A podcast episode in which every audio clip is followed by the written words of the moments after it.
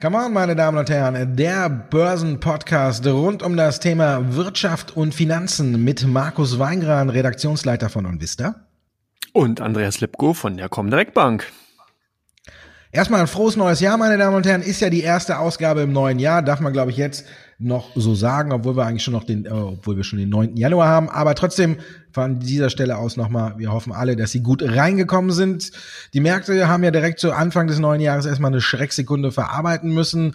Wir sind ja gut reingekommen und dann äh, hat Donald Trump direkt mal wieder zugeschlagen.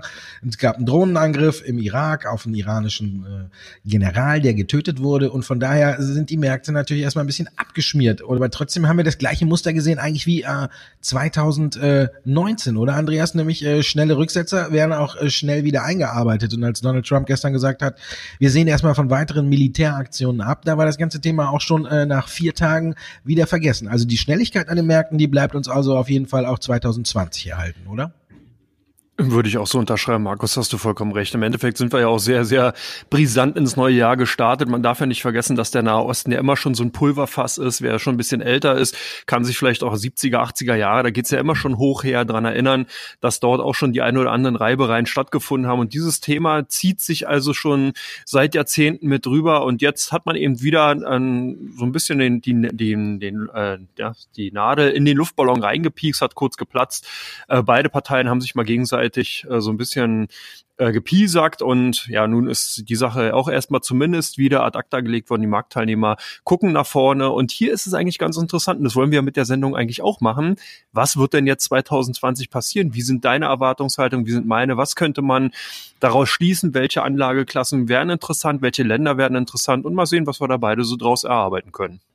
Ja, mal gucken, ob wir die äh, Kristallkugel richtig eingestellt haben. Ne? Ich denke, ich habe mir ja schon zu, zu Beginn des Jahres so ein paar Gedanken gemacht. Es gibt ja auch immer diese Strategie Darks of the Dow. Da nimmt man die zehn äh, schlechtesten Aktien aus dem Dow Jones und sagt, okay, die kaufe ich mir alle ins Depot. Die haben dann Nachzüglerpotenzial. Das habe ich so mal so ein bisschen auf die DAX-Familie umgemünzt und muss sagen, da gefällt mir die Strategie nicht. Ich würde so eine Mischstrategie zum Beispiel fahren aus. Es gibt sicherlich ein paar interessante Nachzügler, aber es gibt auch ein paar interessante Aktien, die weiterlaufen. Also von daher muss ich sagen, könnte man hier so ein bisschen so eine Mischstrategie fahren. Das ist so mal die Grundlage, die, auf die man aufsetzen sollte, finde ich, für 2020, dass man die Aktien, die man im Depot hat, die bislang gut gelaufen sind, auch weiter beobachtet und die auch jetzt nicht austauscht. Aber vielleicht mal guckt, ob man die eine oder andere interessante Aktie dann noch mit dazu nimmt. Da haben wir natürlich auch 2020 zu Beginn gesehen, die üblichen Verdächtigen stehen weiterhin äh, im Kreuzfeuer der Anleger. Wenn man auf die Wasserstoffwerte guckt, wie die ins Jahr gestartet sind, wenn man auf die Medizintechnikwerte guckt, wie die ins Jahr gestartet sind. Also da muss man schon sagen, ähm, das setzt sich fort. Aber da muss ich jetzt auch sagen, wir haben 25% plus im DAX gesehen äh, 2019. Ich persönlich, wenn man jetzt guckt, wie dieses Jahr verlaufen wird, denke, dass wir diese Marke nicht nochmal halten können. Ich denke, die Euphorie könnte vielleicht ein bisschen zu groß sein für 2020. Oder denkst du, dass wir nochmal 25% oben drauf packen? Nee, das glaube ich auch nicht. Mein persönliches Ziel liegt irgendwas so, denke ich mal, dass wir am Jahresende bei 14.000, 14.500 Punkten im DAX landen können. Das sind dann so nette acht oder vielleicht auch zehn Prozent, die der DAX jetzt Luft hätte nach oben. Das wird dann hauptsächlich aus meiner Sicht heraus daraus gestützt, dass man eben hier in Europa und speziell in Deutschland eben äh, eine Konjunkturerholung sehen kann. Und ich finde die Strategie, die du angesprochen hast, schon ganz interessant. Ich glaube sogar, dass wir große Chancen haben könnten, dass dieses Jahr auch diese Werte, zumindest vielleicht einige, nicht unbedingt alle, äh, gut performen können, weil wir haben die größten Verlierer aus dem letzten Jahr, ob es eine Wirecard, eine Lufthansa oder eben auch eine Bayer war, die haben ja alle äh, sehr, sehr unternehmensspezifische Themen gehabt. Das war also weniger so ein Konjunkturthema, sondern waren eben hier Sondereinzelsituationen, also Unternehmensstories, die dafür gesorgt haben, dass diese Werte eben verloren haben. Und von daher könnte ich mir vorstellen, dass diese Werte dann vielleicht in diesem Jahr wirklich besser performen können. Also wenn man sich eben eine Wirecard ansieht, die wir hier als Dauerthema haben, dann ist hier wirklich Potenzial drin, da, was, was eventuell größer ist, als eben der Gesamtmarkt momentan aufzeigt. Und bei einer Bayer ähnlich sollten die halt zum Beispiel diese ganzen Klagen äh, mittels Vergleich gleich einstellen können, dann kann hier auch ein Stück weit der Korken oder beziehungsweise der Deckel erstmal weg sein und die Aktien wieder in Richtung Kurs 9 weiter streben. Also ich finde die Strategie schon ganz interessant. Vor allen Dingen würde, bin ich auch interessant, wie sich die zweite Reihe darstellt. da hast du ja auch in dem letzten Jahr immer sehr interessante Perlen eben auch vorgestellt, ob es jetzt eine Warta war, gut, die jetzt in den letzten Tagen halt äh, ein bisschen unter den Druck gekommen ist. Aber da stellt sich für mich auch die Frage, ist das vielleicht ein interessanter Kandidat für 2020? Was denkst du denn über die Warta? Also ich habe ja, gibt ja auch die Sendung Mahlzeit, die ich mache, da habe ich am, am Mittwoch noch gesagt, äh, als ich auch ein bisschen über die Strategie eben auch so gesprochen habe, habe ich gesagt, man muss so ein bisschen äh, die Kirche im Dorf lassen und sollte jetzt nicht blindlings auf die Aktien aufspringen, sondern warten, bis es äh, Rücksetzer gibt. Da habe ich zum Beispiel eine Vata genannt oder auch eine Cancom, die ja 2019 sehr, sehr gut gelaufen sind. Wenn man auf den Chart guckt, sieht man, dass jeder äh, Rücksetzer eigentlich dann eher eine Kaufgelegenheit war. Gut, jetzt kam dann auch ähm, eine negative Studie zu Vata und da sieht man aber auch, wie viel Druck auf der Aktie ist, wie nervös die Anleger teilweise sind, dass sie da dann direkt äh, die Aktie über 22 Prozent äh, einbricht, obwohl man in den Zahlen diese Behauptungen, dass die Konkurrenz stärker wird, äh, gar nicht so ablesen kann. Da werden ja dann Namen wie Sony, wie Samsung oder wie JBL genannt, die Warta jetzt dann zukünftig in die Suppe spucken können. Muss ich sagen, klar, kann natürlich sein. Wir haben hier ein, ein Feld, wo Warta sich eine gute Stellung erarbeitet hat. Und wenn die Leute oder die ganzen anderen Unternehmen spitz kriegen, da läuft's gut, dann wollen die natürlich auch da rein. Dann wollen die alle ihr Stück vom Kuchen, wollen die alle ihr Stück vom Kuchen abhaben. Das ist natürlich klar. Aber auf der anderen Seite muss man auch sagen, kann man Warta da so leicht rausdrängen oder sonst was. Jetzt gab es die negative Studie, eine Herabstufung auf Hold und jetzt muss ich sagen, die Aktie ist deutlich wieder zurückgekommen und ich finde, das ist eher was, dass man sich die Aktie wieder genauer angucken sollte.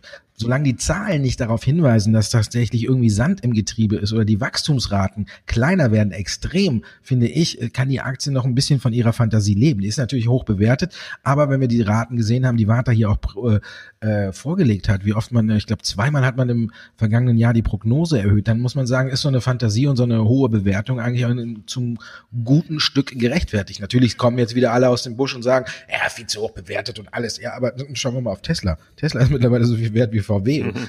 Und äh, da kann man sagen, äh, mit solchen äh, mit solchen, da fällt mir fast fällt mir hier der Stift aus der Hand. Äh, wenn, wenn man auf solche Bewertungskriterien... Du bist nicht auf gefallen. Nee, ich sitze noch drauf, das ist gut, aber ich bin noch nicht eingeschlafen und mein Kopf ist auf die Tischplatte gehauen. Nein, äh, muss man sagen, es gibt halt ein paar Werte, da muss man sagen, die kann man unter normalen Bewertungskriterien einfach nicht greifen. Und da ist äh, jetzt zum Beispiel Tesla genauso ein Wert, da kann man jetzt äh, auch aufspringen.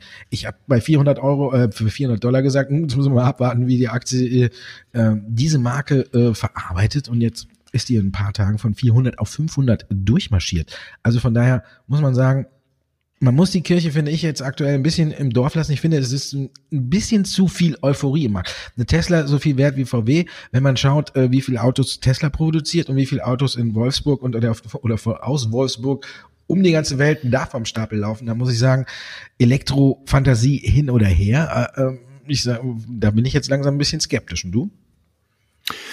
Naja, vor allen Dingen ähm, sehe ich halt auch so, ja, dass hier sehr, sehr viel Euphorie in den Märkten teilweise in einzelnen Werten drin ist. Und hier haben wir auch den schönen Schwenk eben von dir auch in Richtung USA bekommen. Ich glaube, dass der amerikanische Markt in 2020 generell auch nicht so gut laufen wird. Wir haben hier sehr, sehr viel Vorschusslorbeeren bekommen. Wir haben vielleicht als stützendes Element die US-Wahlen des äh, neuen oder alten Präsidenten, wie auch immer, also die Bestätigung im Amt von vielleicht US-Präsident Trump. Und das könnte dafür sorgen, dass ein Stück weit vielleicht größere Korrekturen ausbleiben. Aber ansonsten sehe ich es ähnlich wie du. Wir haben hier wirklich sehr, sehr hohe Euphorie drinne, dass eine Tesla derzeit auf solchen äh, Bewertungsniveaus eben äh, an oder ja, angestiegen ist, hat vielleicht damit zu tun, weil man hier viel Fantasie allein im chinesischen Werk sieht, dass man von da aus günstiger die Autos produzieren kann und natürlich auch in den wichtigen Absatzmarkt China absetzen kann. Aber, und da stellt sich auch eine Frage, ist denn wirklich dieser E-Mobility-Boom ist ja noch am Laufen oder gibt es da vielleicht schon die ersten Stottererscheinungen, sodass hier die große Dynamik eigentlich schon draußen ist? Wir haben das ja auch schon öfters mal besprochen. Ist nicht vielleicht sogar Wasserstoff die bessere Antriebstechnologie, die vielleicht nachhaltiger ist, die auch wirklich einen, einen weiteren Horizont hat als jetzt diese E-Mobility, weil man hier auch immer wieder die Frage stellen muss, wo soll denn die ganze Energie für die ganzen äh, Autos herkommen? Was passiert mit den Batterien in den Wagen etc. pp. Also ich glaube, dass dieses Konzept insgesamt noch nicht wirklich ausgegoren ist und das spiegelt sich dann aus meiner Sicht heraus, jetzt habe ich den Bogen wieder geschlossen, auch bei Tesla wieder. Ich denke auch, die Aktien sind sehr, sehr hoch äh, bewertet. Hier muss noch wesentlich mehr passieren, als wir momentan sehen und da reicht es halt auch nicht, ein Werk in China oder bei Berlin zu bauen, sondern da müssen die Absatzzahlen jetzt signifikant ansteigen. Ansonsten sehe ich hier wirklich sehr, sehr hohes Korrekturpotenzial. Aber wie ist denn deine Einschätzung generell zu den amerikanischen Märkten, Markus? Ja, ich denke auch, dass äh, generell ein bisschen zu viel Euphorie im Markt ist. Man muss jetzt, glaube ich, ein bisschen selektiver vorgehen.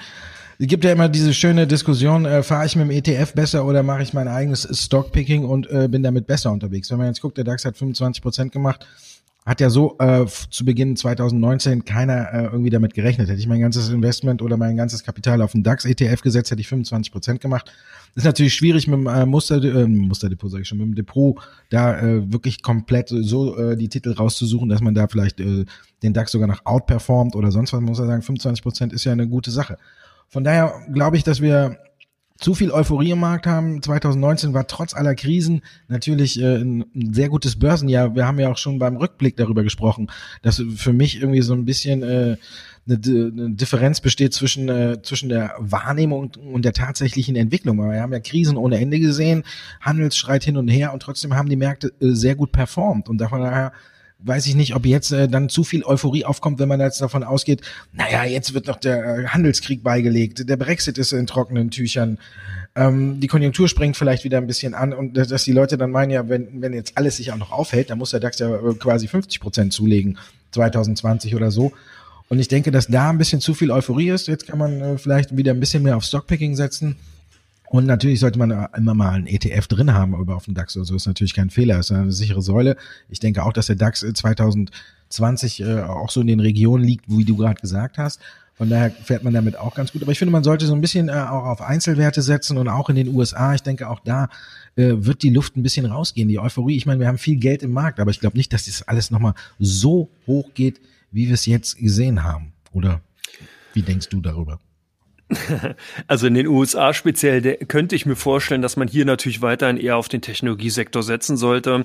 Äh, das ist das, was wir am Anfang auch schon gesagt haben. Hier die Pferde, die auch in 2019, 2018 schon gut galoppiert sind, die werden auch in 2020 weiterlaufen, weil hier einfach nicht die hohe Abhängigkeit zu der Binnenkonjunktur, zu den zur USA selbst gegeben ist, sondern weil man hier eben global denkt, weil man eben, wenn man sich jetzt Apple ansieht oder eine Amazon, die sind halt wirklich global tätig, die machen, verdienen überall ihr Geld. Von daher ist dann die Konjunktur Entwicklung generell in den USA da ein Stück weit sekundär zu betrachten. Und ich glaube, so ein bisschen Überraschungsmomentum könnte in diesem Sektor ein Stück weit von der Chip-Technologie kommen. Wir haben ja schon gesehen, Micron hatte hier so ein bisschen auch schon mal den ersten Silberstreif am Horizont gezeichnet. Davon hat ja indirekt dann auch äh, Infineon in den letzten Tagen profitiert. Und man hat ja auch in den, äh, in vergangenen Quartalen immer wieder gesehen, dass Intel, AMD hier teilweise so ein äh, Stück weit auch so ein bisschen Sand im Getriebe hatten. Und vielleicht ist dieser Sand jetzt weg und vielleicht sind dann hier auch ähm, neue Impulse in dieser Branche da, die dafür nochmal Sorge tragen können, dass das ein Überraschungs, eine Überraschungsbranche sein könnte. Aber insgesamt glaube ich halt auch, natürlich ganz breit streuen. USA, wenn man eben global äh, ähm, oder wenn man beziehungsweise ein Aktiendepot hat, was ihm breit aufgestellt ist, dann kommt man an den USA nicht vorbei. Aber ich glaube schon, dass das hier lohnenswert sein könnte, eher den Fokus auf Europa zu haben. USA, wie gesagt, hier sehr branchenspezifisch, eher in Technologie da in den in Chip-Bereich. Ansonsten ähm, kann ich mir vorstellen, dass die Binnenkonjunktur zumindest auf diesem aktuellen Niveau bleiben wird, dass man hier keine großen Sprünge sieht. Und das ist ja genau das, was die Börse sehen will. Die Börse will ja eben Überraschung, die will ja Wachstum sehen. Man möchte Perspektiven in seinem Depot haben und nicht den Status quo. Kein Investor sagt, ja, es läuft alles prima, also kaufe ich mir das, auch wenn die Wachstumsraten genauso sind wie letztes Jahr. Das ist ja alles schon eingepreist. Man will eben Überraschungen haben. Und da sehe ich momentan ganz Europa natürlich ganz weit vorne, speziell Deutschland. Da könnte Überraschungspotenzial drin sein. Und was ich mir noch vorstellen kann, da bin ich auch auf deine Meinung gespannt, die Emerging Markets. Und hier zähle ich so China weitestgehend mit dazu, ist zwar noch nicht wirklich ein astreiner Emerging Market, aber ich glaube, dass Asien und dass hier vielleicht ein paar Länder in Südamerika die eine oder andere Überraschung parat haben könnten. Oder was sagst du dazu? Ja, mit Sicherheit. Aber da muss ich auch ganz äh, klar sagen, da bin ich nicht so der Extremexperte, dass ich sagen kann, äh, da wird äh, wird's jetzt richtig brummen oder sonst was. China und so sind Werte dabei, die, die natürlich auch äh, in den USA gelistet sind, vielleicht eine Luckin Coffee oder wie es äh, die ganz bekannten, die haben natürlich auch nochmal Chancen oder eine Alibaba auch weiter gut zu performen. Das ist ganz klar. Aber so ganz in der Tiefe bin ich da nicht drin und da wage ich mich auch gar nicht so hin, weil ich mich da nicht so sehr auskenne. Also von daher, ich bin einer eher, der nach dem Motto lebt, äh, Schuster bleibt bei deinen Leisten und da sind wir dann im DAX zu Hause, gucken ein bisschen äh, in die Schweiz, äh, nach Frankreich, äh, wie es da ein bisschen aussieht oder eben in die USA, aber da auch nur so mehr auf die größeren Werte. Aber da habe ich mir auch dieses Jahr mal vorgenommen, äh, dass ich wirklich nochmal äh, in den S&P 500 mal ein bisschen tiefer reingehen will, weil mir so ein bisschen mhm. aufgefallen ist, also die, die üblichen Verdächtigen kennt man ja, aber da sind bestimmt auch noch ein paar Perlen drin, die vielleicht auch nicht so jeder äh, auf der Watchlist hast und da muss man einfach auch mal noch ein bisschen äh, drüber gucken. Ich finde, damit hat man auch genug Potenzial, um äh, ein gutes Börsenjahr 2020 eben hinzulegen. Wenn man jetzt guckt, die Wasserstoffwerte laufen ja immer noch gut und von daher auch die Medizintechnik und ich finde, da muss man jetzt auch immer so ein bisschen abwarten. Da wachsen die Bäume eben auch nicht in den Himmel. Wenn ich jetzt gucke, wie die ganzen Wasserstoffwerte ins neue Jahr äh, gestartet sind, da haben wir eine Plug Power, äh, eine ITM Power, die alle auf äh, neue Allzeithochs direkt zu Beginn des neuen Jahres geschnippt sind. Das sind alles Unternehmen, äh, die aber noch nicht profitabel sind. Nell ist da so ein bisschen auch, wo man drüber nachdenken kann, ist das jetzt eine Aktie mit Nachholpotenzial? Du hast ja eben auch schon gesagt, ist Wasserstoff vielleicht eher die Zukunft? Ich weiß es auch noch nicht man weiß ja eben, das liegt auch alles so ein bisschen daran, ob dieses Tankstellennetz und alles, das ist immer so eine Frage, was war zuerst da, das Huhn oder das Ei? Die, die Autobauer, die sich ein bisschen davor sträuben, die sagen, äh, ja, ich baue jetzt nicht so viele Wasserstoffautos, weil die kann ja kaum einer irgendwo tanken, da gibt's ja nicht so viele Tankstellen.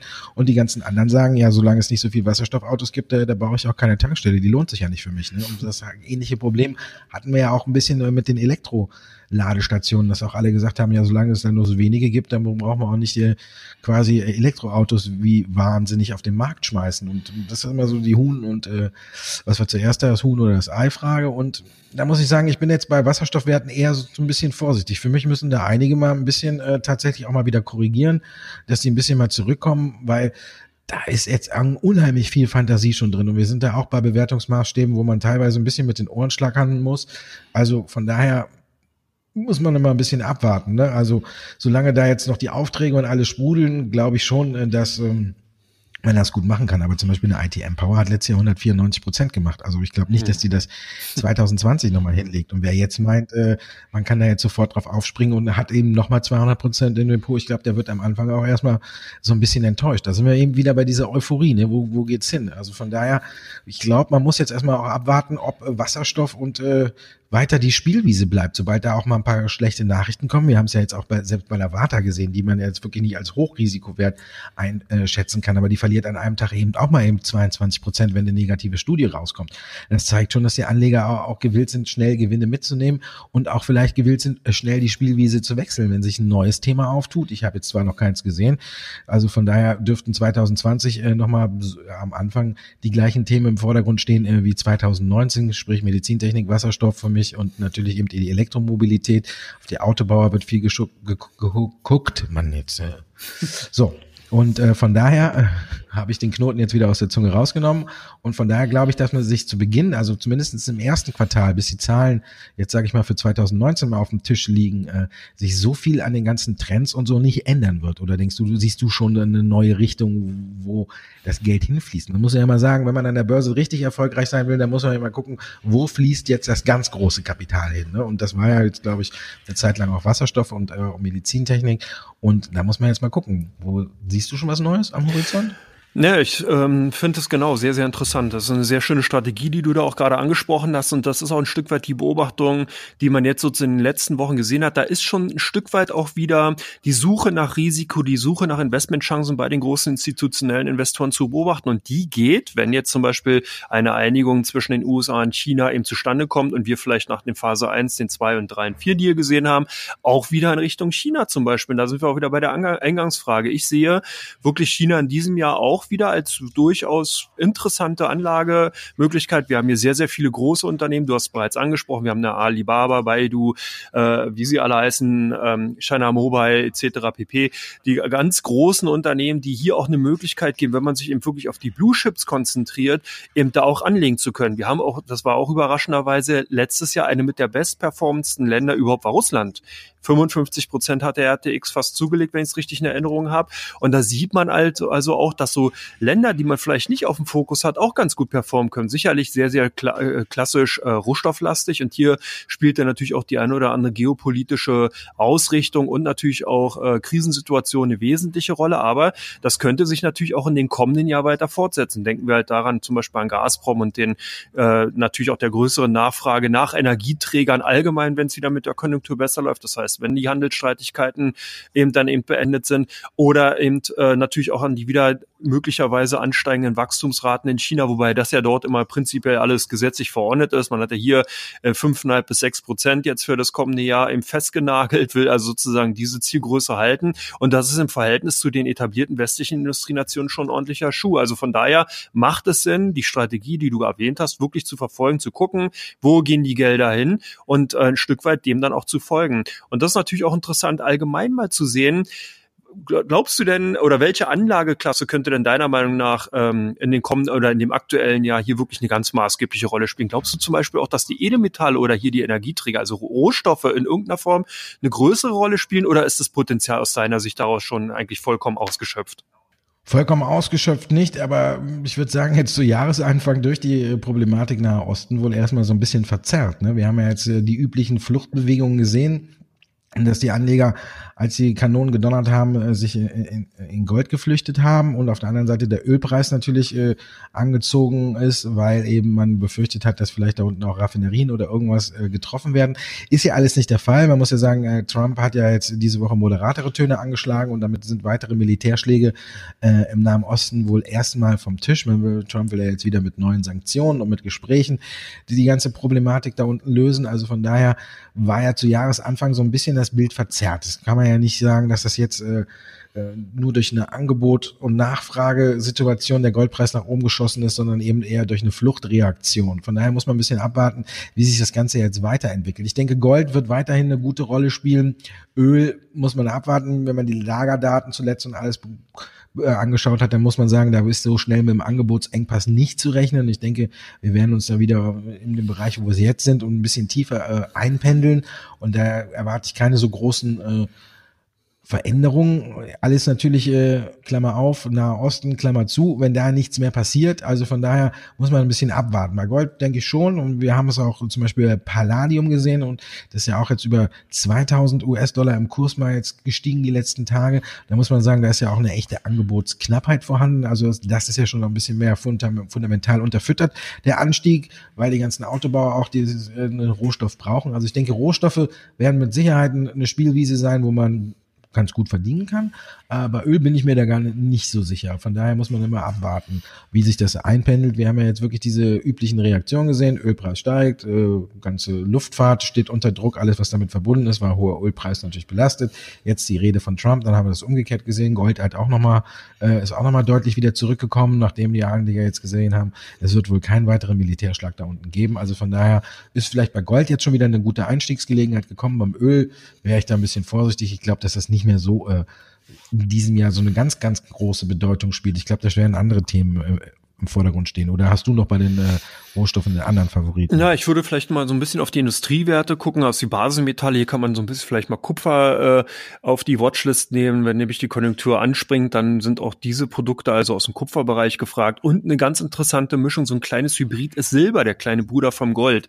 Wenn man nämlich da guckt, dass Silber auf der einen Seite ein Edelmetall ist, aber auf der anderen Seite auch eine hohe Nachfrage aus der Industrie, aus dem Gesundheitsbereich, aus der äh, Hochtechnologie immer wieder erfährt, dann hat man hier so eine kleine, so eine Mischung. Das heißt also, wenn Gold weiter ansteigen sollte, wenn die Konjunktur anspringt, dann kann man mit Silber so einen kleinen Hebeleffekt nochmal äh, äh, erzielen. Also von daher sind diese beiden im weitesten Sinne Rohstoffe aus meiner Sicht heraus interessant, sehe ich ähnlich. Ansonsten ähm, Erdöl, da denke ich auch, ist momentan das Limit erreicht. Das hat man in den letzten Tagen gesehen. Wir haben dieses typische Hinausschießen, diese, diese Panik, die eigentlich sonst immer gekommen ist, wenn es im Nahen Osten geknallt hat, die haben wir gar nicht so richtig groß mehr gesehen. Klar ist ja, sind die beiden Rohölsorten angesprungen, aber genau auch bis zu den letzten Verlaufshoch. Also wir haben hier im Brand so ungefähr bei 70, 72 dann die Bremse gesehen. Wir hatten beim ähm, WTI auf ähnlichen hohen Niveaus, also ein bisschen drunter auf den letzten Verlaufniveaus, ähm, ich glaube, das war so 65 US-Dollar oder, oder 60 US-Dollar in dem Dreh, haben wir dann die, die Umkehr gesehen. Und das zeigt ganz klar, dass wir hier ganz großes Überangebot im Markt haben und äh, da einfach noch nicht die, die, die Aufnahmefähigkeit da ist und die werden dann gnadenlos in den Markt reingedrückt und es hat ja auch einen Sinn gehabt, warum zum Beispiel die Saudis ihre staatliche Gesellschaft Saudi Aramco in den Markt oder an den Markt gebracht haben, dass man hier versucht, äh, sich von diesem Geschäftsfeld zu trennen. Das macht man ja nicht, weil man ein Gutmensch ist, sondern das macht man einfach, weil man ganz klar keine Perspektiven mehr sieht. Also von daher, ich sehe es ähnlich. Ich glaube, Rohöl wird in diesem Jahr nicht wirklich der große Performer sein. Da ist wirklich viel weg, vorweggenommen worden in den Anfangstagen jetzt. Bei den Edelmetallen würde ich noch mal gucken. Könnte sein, dass man hier die ein oder andere wirklich kräftigere Aufwärtsbewegung sieht. Beim Gold sehe ich hier auch noch mal ein bisschen Nachholbedarf insgesamt, weil das halt bei vielen Investoren auch nicht mehr so auf der Agenda stand. Man hat hier durch verwöhnt von den guten Performance im letzten Jahr, hat man Gold so ein bisschen beiseite gelegt, hat es gar nicht so groß beachtet. Klar waren die eine oder anderen eben positioniert, aber es ist halt nicht die große Menge. Und wenn hier wirklich viel Geld eben auch umgelenkt wird, weil man eben Angst hat, weil man eben in Staatsanleihen nur noch negative Renditen teilweise bekommt, dann kann so eine Umlenkung, so eine Umschichtung in eben Edelmetallen hier zu einer großen Kursbewegung führen. Und ich glaube, dass hier zumindest auf Jahressicht noch so ein bisschen was drin ist. Vielleicht laufen wir so Richtung 1650, 1700 US-Dollar im Gold, was ja auch schon mal eine Ansage ist, aber was auch dann interessant sein könnte. Aber mich würde noch mal interessieren, sag mal, wir haben ja auch immer wieder das so Kryptowährung. Siehst du überhaupt Krypto oder äh, die Bitcoin und so für dich als Anlageklasse oder ist das äh, eher so ein so ein Hybrid oder eigentlich gar kein richtiges Anlageinstrument? Ja, ich bin ja schon über 50, ne? Und da kommt mir manchmal, wenn ich über äh, Bitcoin äh, nachdenke, so der Gedanke, du bist zu alt für den, äh, den Restkämmer. Ne? Aber neben mir hier im Büro sitzt der Alex, ne? der ist äh, ein Jungspund, ne? der hat erst äh, die Tage eine Kaufempfehlung für Bitcoin rausgegeben. Alex, Kursziel? Sag schnell. Wie, wohin geht's? Über Allzeit hoch. Über Allzeit hoch. Also, in wie vielen Jahren? In drei Jahren. Oh. Also unser Krypto-Experte hier aus dem Haus schreibt mir gerade über den äh, Schreibtisch zu. Äh, innerhalb von drei Jahren haben wir ein neues Allzeithoch beim Bitcoin. Hat er gestern, kann man bei uns auf der Seite auch nochmal nachlesen, äh, hat er eine Kaufempfehlung äh, rausgehauen äh, für Bitcoin. Also von daher, ich gucke mal, ob ich ihm folge. Wenn wir hier fertig sind, werde ich ihn äh, nochmal in die Mangel nehmen und mir das ganz genau angucken. Also von daher, ich denke, ja, Bitcoin ist immer so ein Thema, wenn man mit hoher Volatilität leben kann, äh, dann kann man das, glaube ich, schon machen. Auf Dauer wird es vielleicht tatsächlich noch ein Erfolg sein. Ich sehe dahinter die Blockchain-Technologie, sehe ich äh, erfolgsversprechender. Was mir aber noch so fehlt, ist, dass irgendwie tatsächlich so ein bisschen, auch so ähnlich wie bei Wasserstoff oder so, der große Durchbruch, dass irgendein großes Unternehmen sagt, ja, wir setzen jetzt voll auf die Blockchain-Technologie und die bringt uns mal so richtig nach vorne. Also von daher, das ist, was so ein bisschen fehlt, was ich denke aber auch noch kommt. Und ansonsten, ja, gilt für mich bei Bitcoin, ich bin zu, ne? Und äh, Alex, wie alt bist du? 26. 26, für den ist das was. Der ist ja nur halb so alt wie ich und von daher äh, alles in Ordnung. Also Jungspunde, die gerne auf Kryptowährungen setzen möchten. Unser Jungspund hier im Haus äh, sagt, äh, innerhalb von drei Jahren sehen wir ein neues Allzeithoch. Ist aber nicht auf meinem Mist gewachsen. Beschwerden dann bitte an Alex Meyer unten hinschreiben. Ne?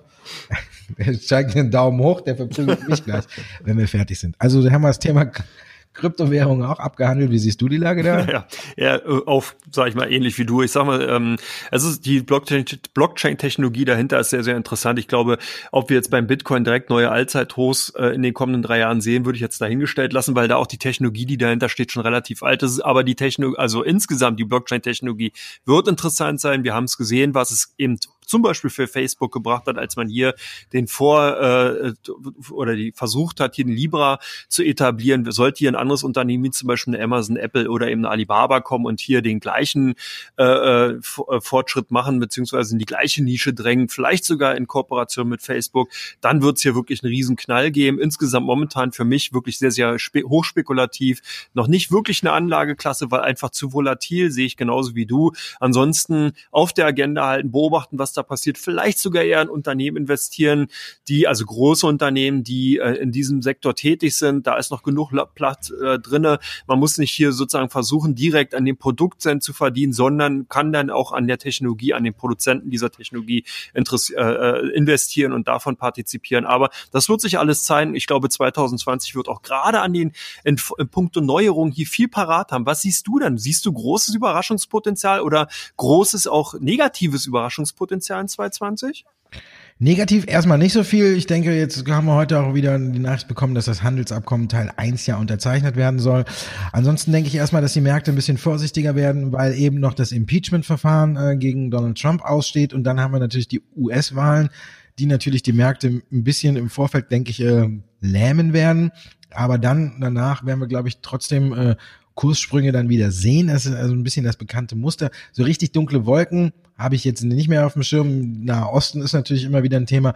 Brexit, denke ich, wird auch nicht mehr so groß hochgekocht werden. Also von daher komplett dunkle Wolken glaube ich nicht, außer die USA und China äh, zerstreiten sich jetzt nochmal richtig, wenn es äh, um Teil zwei geht. Das halte ich ja persönlich für nicht so ganz ausgeschlossen, weil ich ja den diesen Phase 1 Deal für äh, Non-Event halte, den Trump einfach nur für den Wahlkampf braucht. Also ich glaube erst nach der Wahl wird sich tatsächlich zeigen, wie viel dieser Teil 1 äh, Deal wert ist. Ich glaube, bis, äh, bis zur Wahl wird er da jetzt nicht mehr so viel machen und wird sich feiern lassen für diesen Phase 1 Deal.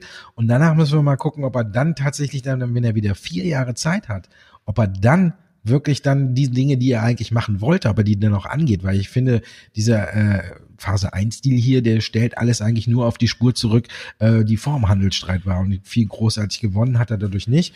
Und von daher muss man mal abwarten, ob vielleicht nach der Wahl, falls Trump im Amt bestätigt werden sollte, ob er dann wieder richtig Gas gibt, weil dann kann er ja China vier Jahre weiter, weitere vier Jahre piesacken. Also von daher ist das vielleicht so eine dunkle Wolke, die ich ihm am Horizont sehe, aber wenn wir sehen, erst im September sind die Wahlen, können die Märkte bis dahin eigentlich so ein bisschen dann noch laufen. Also größere Wolken sehe ich nicht. Hast du was auf dem Schirm? Na, ich vielleicht in Schlagworten. Ich würde auch sagen, positiv Handelseinigung USA-China, negativ Handelsstreit USA-EU Fragezeichen, positiv US-Wahlen. Ich glaube auch, dass wir hier positive Statements, die auch gerade in Richtung US-Wirtschaft gehen werden und natürlich auch US-Aktienmarkt äh, negativ äh, Amtsenthebungsverfahren des US-Präsidenten. Das ist ja auch eine sehr interessante Situation, dass man das jetzt in diese Vorwahlperiode mit reinlaufen lässt. Also da wird sicherlich auch nochmal spannend. Dann würde ich sogar Überraschung, das Thema Brexit nochmal vorkram, auch wenn es offiziell zum 31.01. ja beendet sein soll, haben die aber trotzdem bis November Zeit, eine Übergangsfrist, äh, hier einige Sachen noch zu regeln. Also vielleicht wird man da die ein oder andere Headline auch nochmal bekommen. Wie tief da der Einschlag ist, muss ich dann zeigen, aber auf jeden Fall wird das Thema leider wohl auch 2020 noch äh, vorhanden sein und natürlich generell politische Situationen in den einzelnen Ländern, in der EU. Hier kann man so ein bisschen Richtung Spanien, hier kann man natürlich auch gar nicht so weit weg, auch Richtung Deutschland gucken. Wir haben ja hier merkwürdig merkwürdige äh, äh, Vorgänge gesehen Richtung Transaktionssteuer, Finanztransaktionssteuer. Im letzten Jahr muss, ich, muss man sich jetzt auch äh, muss ich jetzt auch zeigen, wie kommt die, wird die umgesetzt, was für Auswirkungen hat das etc. Also das sind sicherlich alles so kleine Nadelstiche, die den einen oder anderen Aktionär, den einen oder anderen Investor hier nochmal ein bisschen wehtun können. Aber insgesamt würde ich das Ganze, wenn man da drüber nochmal was packen will, Konjunkturerholung in Europa ist durchaus möglich und das könnte das Potenzial eben für europäische Aktien aus meiner Sicht heraus sein. Dann fehlt nur noch ein Punkt, den wir auch äh, sehr oft in dem vergangenen Jahr hatten und gucken, wie sich das 2020 auswirkt und das sind die Notenbanken. Die Fed hat ja schon angedeutet, dass sie nichts machen wird, erstmal vorerst und äh, Christine Lagarde hat, glaube ich, auch nicht mehr so viele Möglichkeiten, irgendwem noch unter die Arme zu greifen, nachdem er quasi Mario Draghi zum Abschied nochmal alle Rohre auf Dauerfeuer gestellt hat. Also von daher, denkst du, dass die Notenbanken noch großen Einfluss auf die Märkte haben werden, jetzt sagen wir mal, zumindest im ersten Halbjahr, wir wollen ja jetzt nicht mehr, da müssen wir, glaube ich, nicht über das ganze Jahr reden. Also gehen wir mal vom ersten Halbjahr, ersten Quartal aus, dass die Notenbanken da irgendwelche äh, Richtungen steuern werden?